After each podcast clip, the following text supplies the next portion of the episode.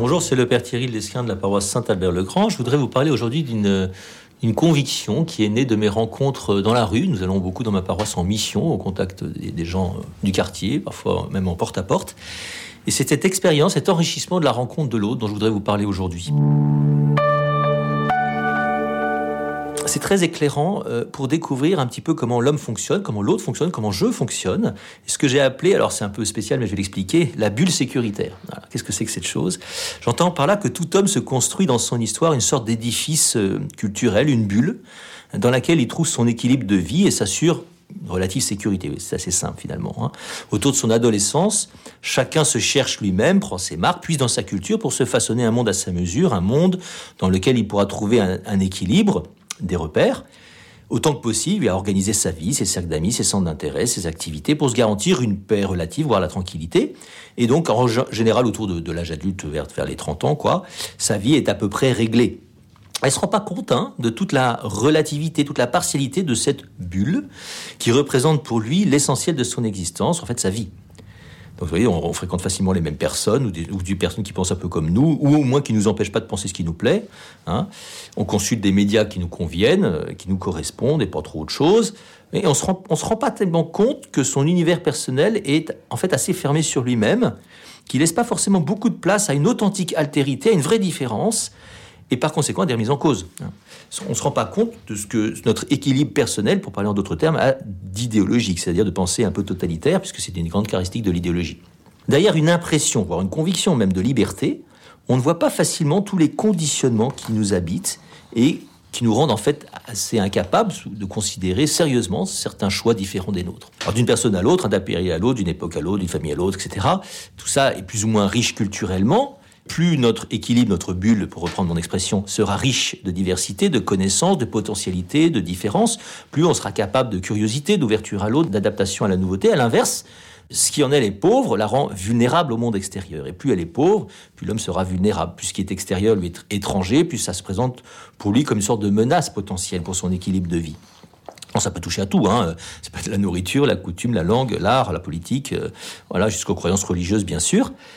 Et celui qui se trouve en difficulté, et qui le peut, hein, s'efforcera a priori de repousser à l'extérieur de son univers, de sa bulle, tout élément perturbateur, et si besoin avec violence, hein, si ça prétend entrer en lui et dans sa vie avec force, c'est perçu comme une forme d'agression. Mais quelle que soit la richesse d'une culture, qu'elle soit communautaire, qu'elle soit personnelle, hein, tant qu'elle n'accueille pas Dieu, Dieu lui-même, tant qu'elle lui est pas ouverte, elle sera toujours fondamentalement fragile et même en danger. Parce que Dieu est le plus grand perturbateur de tranquillité qui soit. Hein.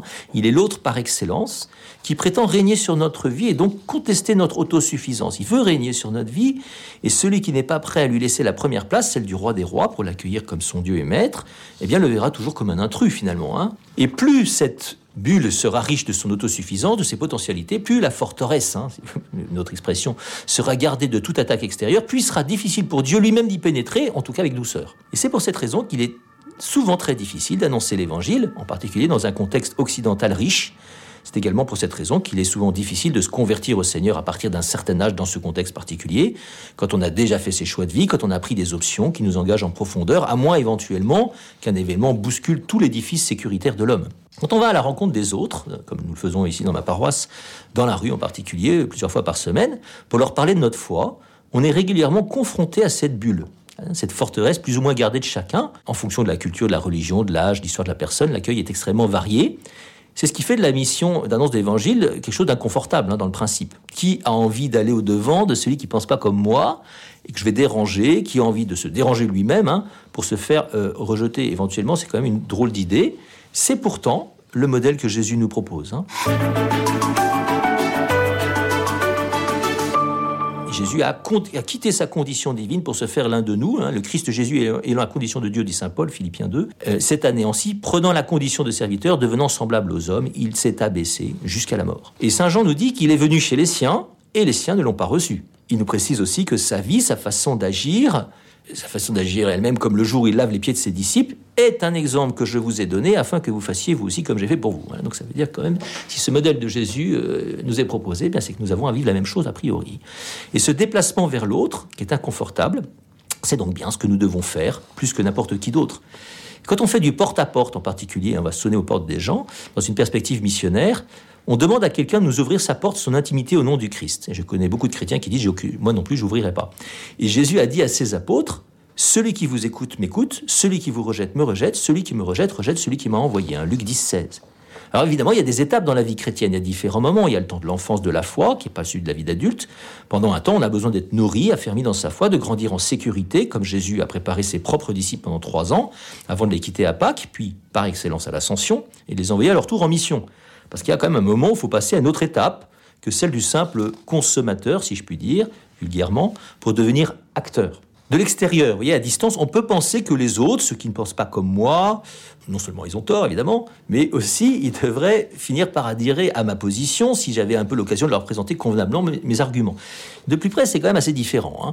Quand on, quand on s'y essaye, on se rend compte que la rencontre est non seulement beaucoup moins efficace que ce qu'on pouvait croire, mais qu'en plus, elle n'est pas à sens unique. Ce déplacement vers l'autre n'est pas qu'inconfortable, il peut même être déstabilisant pour nous-mêmes. Vous voyez, notre propre système, notre propre bulle si vous préférez, est confrontée simultanément au réel. Au contact de ce réel, ce sont nos illusions personnelles qui sont mises en cause. Notre propre bulle sécuritaire qui est vulnérabilisée. L'autre s'oppose régulièrement à ce que je pense, à ce que je dis, à ce que je crois. Comment est-ce que j'en rends raison? Jusqu'où est-ce que je le crois? Est-ce que ce que je crois ou ce que j'énonce est tout à fait juste, oui, tout à fait équilibré, assez fin? Donc c'est une démarche très inconfortable, mais très belle très bonne, si on est suffisamment enraciné dans la foi pour se laisser bousculer sans perdre pied, pour approfondir en fait par là même la vérité. Vous voyez, les idéologies ne sont pas que chez les autres, elles sont aussi chez nous. On peut très bien être chrétien, être croyant, et ne pas vivre pleinement dans la foi, c'est même probablement le cas de tout le monde, hein. parce que la foi n'est pas une croyance comme les autres, elle se reçoit toujours, on ne la possède jamais. Au sens strict, elle n'est pas une propriété. C'est comme ça que moi je comprends l'histoire de la graine de moutarde dont nous parle Jésus. Si vous aviez la foi gros comme une graine de moutarde, vous auriez dit à l'arbre que voici, déracine-toi et va te planter dans la mer, et vous aurez obéi. Si nous possédions cette foi dans sa racine, sa semence, alors nous serions Dieu et nous aurions pouvoir sur la création elle-même. On ne la possède pas, c'est-à-dire que nous devons toujours la recevoir. Nous n'aurons jamais fini d'être surpris par Dieu, par le monde, par les hommes, en qui nous pouvons croire que l'Esprit agit mystérieusement, même au-delà des frontières visibles de l'Église. Cela, c'est pas confortable, hein, mais c'est la vérité.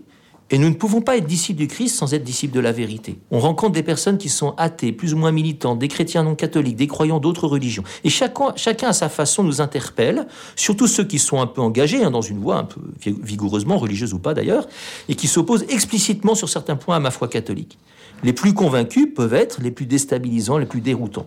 On peut s'attrister hein, de fermeture idéologique, comme on en voit beaucoup. On peut se faire bousculer par une certaine cohérence de pensée différente de la nôtre, capable de mettre à l'épreuve notre propre manière de vivre la foi.